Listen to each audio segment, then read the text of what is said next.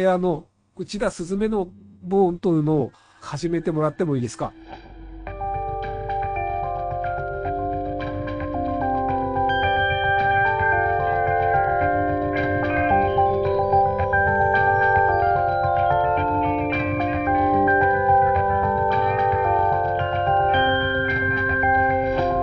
はい、どうもどうも。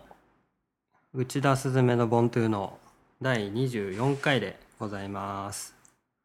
えー思い返せばですね、えー7月7日以来の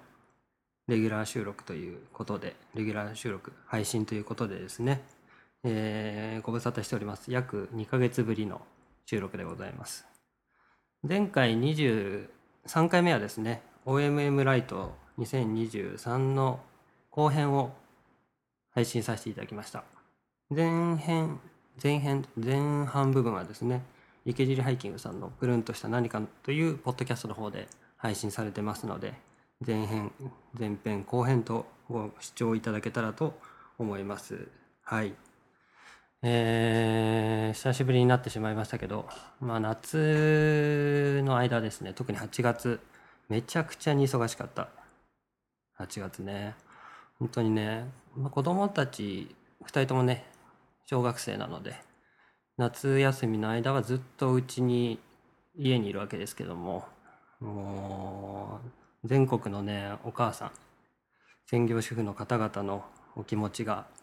まあ十分わかる1ヶ月今日の夏休み期間でしたね。はい。もうそれこそ1日3食ねご飯を作って、まあ、当たり前なんですけど子供が休みなのでえー3食作りましてまあ家にいてもねかわいそうというかつまらなそうなのであの市営プールとかに連れて行ったりえー、とあと榛名山のロープウェイを、えー、と子供たちと3人で、えー乗って、あのーまあ、涼しいところに行ったりとかっていうのをいろいろ毎日考えまして行ってきましたね。えーまあ忙しい夏休みの8月でしたけども、まあ、子供たちと普段作れないような思い出が作れたりっていうのでまあ忙しかったけどいい夏休みだったなとは今は思いますけどまあやっとねそれで父親になれた気がしたかなと、まあ、全然慣れてないんですけど、まあ、自分的にはやっと父親らしいことができたかなと思いましたね。うん。はい。そんな感じの8月でして、えーまあ、7月から8月はもうとにかく忙しかったですね。ということで久しぶりになってしまいましたが今回はですね、えー先日9月10日に、えー日曜日ですね栃木市で開催されたテンプルマーケットという、あのフリマというかイベント出店というかに行ってきましたので、えーそれについて振り返りたいと思います。まああのー一言で言うとですねとても良かった。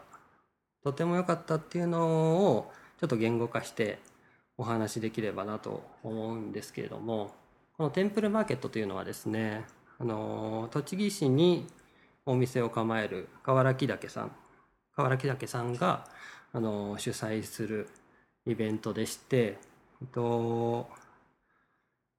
河原木岳さんは栃木市のその川上門町っていうところでお店を構えてらっしゃるんですけどもえっと、栃木っていうと、まあ、群馬県からするとですね、まあ、と隣の県なのでの時々行ったりはするわけですけどもやっぱり栃木というと宇都宮とかあとそうだな佐野とかね近いところだと。あと観光地だとあの日光とか行くことはありましたけどあの栃木市っていうのが初めてだったのであのどんなところなのかなと思いながら、えっと、お邪魔しました。栃木市って群馬県でいうと桐生市っぽいところだったなと今思うんですけど、まあ、桐生市っていうとね、まあ、昔ながらの街並みとかあのカルチャーとかが残っていてとてもいいところで僕は群馬の中でも結構好きなところなんですけどその桐生市っぽかったかなと思いましたね。うん。栃木市とってもいいところでした。それでそのテンプルマーケットっていうのはあのもともとはね河原木岳さんのインスタグラムの投稿を見てあこういうイベントがあるんだなちょっと行ってみたいなって思うってたところでその数日翌日ぐらいにかなあのこちら出店されませんかという DM をいただきましてちょうど行きたいと思ってたところで出店のご依頼いただいたのでもうマジで超行きたい出店したいって即答したのがうん始まりだったのかな。でした。えーその栃木市のの河原木岳さんがお店を構える川上門町っていうところなんですけどちょうど9月9日と10日に2日間でクラフトクラフトビールウォーク2023っていうのがまず開催されているところでした。でそのイベントに付随してというかそのイベントのある開催されている通りの一本入った路地のところでフリマやイベント出店っていうのをするというあの大きなイベントののサブというかまあそれの横で開催されるイベントだったんですけど、うん、そのクラフトビールウォークっていうのはあの県内のねあの栃木県内のブルワリーの皆様が大集合っていうことでしたが、えーそのねクラフトビールのイベントが開かれてる通りっていうのがと日光霊霊平市街道っていうんですって。あの今先ほど調べたんですけどすごくいい通りでねこの霊平市街道っていうところでの道沿いに蔵だったり古い建物だったりすごくいい感じのいい雰囲気のあの旧道っていうかの通りでした。でその霊平市街道っていうのはあの群馬県のね高崎の倉賀野っていうところから栃木の今市までつながってる道だということでもこれも先ほど調べたんですけど、まあ、ずっと続いてて日光の東照宮までかな続いてるような道でしたすごくね雰囲気のいい感じのねあの道でしたねそこでクラフトビールのイベントとそこから一本入ったあの妙正寺っていうお寺があるんですけどもそこへ続く参道がそのイベント出店の通りでしてこの通りがね幅3メートルぐらいの本当に生活道路みたいなうんなんともあの 大通りではないんですよ。本当に一本入ったあの細い道でちょっと両脇が民家に囲まれていてちょっと薄暗い日の当たりの悪いような細道なんですけどそのね道であの、まあ、出店したわけですけどその通りがね本当にね生活感のある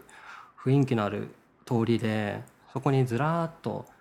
10組以上かなの、あのフリマ出店とかっていう人がねダーッと横にね一列に並んでフリマとかのイベントの出店をされてたんですけど僕もその中に入れていただいたんですがもう地べたにねあのシートだけ敷いてあのの商品を並べてる人とかっていうのがなんともねボリビアのね泥棒市感があってあのすごい良かったんですよそれもまた。なんかね当当日のねあの蒸し暑い感じとかあの薄暗い感じとかっていうのがね本当にね泥棒市盗っ人市みたいな感じがあって本当にねうん雰囲気あってよかった。うんでですね客層お客さんの層としてはあの本当に地方のうんなんだろうないい街並みなんだけどあの感度の高い人が多いような感じはないくてまあクラフトビールっていうところに集まるっていうだけでもまあそこそこの方が来るんだろうなと思ったけどうん実際に開催されて会場されてみるとハイカーの方がね5割ぐらいずっとね行列を作っていらっしゃっててハイカーの方がね5割まあ今日5割強だぐらいかなとかあと一般の方親子連れとかお年寄りの方もいらっしゃいましたけどそれが残り半分ぐらいっていう感じでいい具合のあのそのフリマを求めていらっしゃる方とあの半分残り半分はあのフラッと立ち寄ったような方々でなかなかいい客層お客様の層でした。はい。えーね、クラフトビールのフェスというかお祭りというだけあって、まあ、そこそこの感度の高い人はいるだろうなっていうのは予想したんですけどそんなにハイカーの方ハイカーっぽい方それっぽい人っていうのがいらっしゃるとは思わなくてあこんな細い路地にあと、あのー道にそんなにねそれっぽい人たちが集まるんだなってって驚きましたね。それから原木岳さんがあの築いてきたコミュニティのあの賜物というかあの築いてきたコミュニティがそうあってのお客様のそうだったんだろうなっていうふうに感じましたね。イベント出店されてた方々はなんか栃木の方が多かったですけど、うん、県外からね来ていらっしゃる方もいましたがやっぱり独自の視点とか方向性やり方でそのあまりねその群馬もそうですけど栃木もすごく人が集まるような場所ではないのですがそこを独自のやり方で活性化しようと一言言うとあれ俗な言い方ですけどおしゃれな街にしようという心意気が伝わってくる方々ばっかりでした。例えばお隣で出店されていたセンターさん。この方は民泊のようなものだったりコミュニティ広場的なところをやってらっしゃる方でうん。あのなんだっけ鹿沼市を元気にしたいということでやってらっしゃる方。やあの大谷町宇都宮の大谷町っていうのかな。大谷石があの採掘される場所をあの採掘場の見学だったりっていうのでを通してあの楽しい場所にしていきたいっていう大谷ベースさんっていう方もいらっしゃいましたしあの栃木の方であのその方々のやり方で独自の視点で活性化あの人が集まる場所にしていくっていう感じの方々がいらっしゃってあすごくいいなと思ってたんですよね。あとは仙台からいらっしゃってたラップデザインさんあの第2今のあのサックだったりっていうのを作ってらっしゃる方あのこれもお隣だったのでたくさんお話しさせていただいたんですがあとやっぱりものづくりで独自独自というばっかりですけどその人の信念を持ってものづくりをされている方とのお話ができてすごく良かったです。あとこの前池尻ハイキングさんのあのフォトマーケットで初めてお会いしたレイズモアさんもいらっしゃいましたしあの行く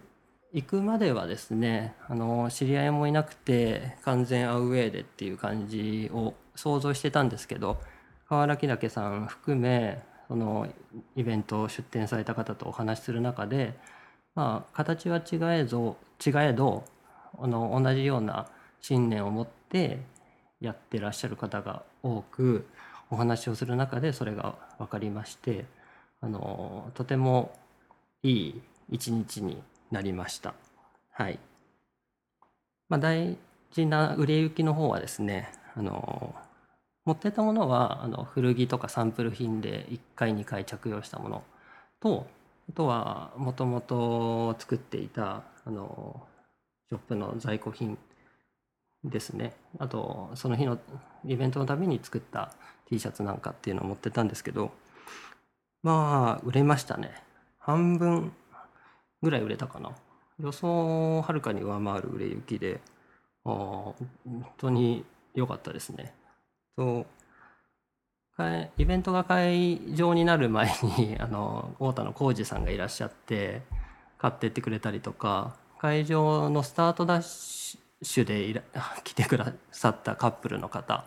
あのインスタでつながってるいつも買ってくださる方のお知り合いでもう電話で これがあるんだけどこれ買ってくとかいうお話をしながら大量に買ってってくださって本当に嬉しかったです。あとはと会場にいらっしゃった方のねががそのこの T シャツあれのサンプリングですよねとか言ってくださったりあのブランド名いかれてますよねとかあの本当に褒め言葉なんですけど分かってくださる方が多くあの本当に楽しい一日になりました、まあ、群馬前橋からねあの1時間ぐらいで行けるところだったのでまた機会があったら呼んでいただけたら嬉しいなと思ってます。そんな、えー、河原木岳さん主催のテンプルマーケットのお話でした。はい。そんな感じですかね。あとね最近9月になってね少し時間ができてきたんで家にいる時なんかはあの YouTube 見たりとかしてるんですけどあのーあんまりドラマとか見ないんですけどね。ネットフネットフリックスで、あの最近見てるドラマがありまして「はやぶさ消防団」消防団っていうドラマなんですけどまだ最終回迎えてなくて、あのテレビで放映されると、あのネットフリックスにも新しいエピソードが追加されるような感じですけどめちゃくちゃ面白くてはやぶさ消防団はもうそうですねおすすめですね。はい。あとはねネットフリックスでねまあ結構旅系 YouTuber 好きでねあのだらっと流し見するのにちょうどいいので結構見るんですけど今までねなんだっけあのあの人。あの池尻ハイキングさんに教えてもらってずっと見てた人がいるんですけどうんなんだっけあ重旅さん、うん、重旅さんずっと見てたんですけどそれのつながりで多分リコメンドされたんでだと思うんですけどのノージョブ不動産っていう方があの旅系旅系 YouTuber で動画アップされてるんですがそれ結構最近見るようになってと結構オリジナルなんですよねこの方の動画がね。あの編集がまあうまいっていうのはあるんですよ。あの変なサンプリングであの挟んサンプリング挟み込みつつの結構面白い動画作るっていうのとあと海外にね行くわけですけど結構遠慮ないんですよ。何でも言っちゃう系のまあちょっと そうそういう方で何でも言口にしちゃうんですよね。それが結構面白くってあの海外の旅行系の動画見てて思うのは、まあ綺麗な部分だけじゃなくてもっと汚いというか裏の部分というかもう知りたくなるじゃないですか。だって海外行ったら絶対嫌なことってあるじゃないですか。そこをあの差別だったりねっていうところをあの切らずにそのまんま流してくださるっていうところが面白くてうんですね。ちょっとまあ見てみてください。あの物乞いされてる方ってインドとか、まあ、ヨーロッパ行ってもいらっしゃるんですけどそういった人にね遠慮なくあの、うん、罵声を浴びせたりとかまあ子供と見れるようなの毒のない感じではないんですがまあそれを分かった上で見てると、うん、面白いなと思ったり、うんまあ、生水平気で飲んだりとか、あのぶっ飛んでるんですよ。そうでちょっと最近見たりしてますね。うん、まあ農場不動産の旅の動画おすすめなので見てみてください。えーそんな感じですね。以上いってらっしゃい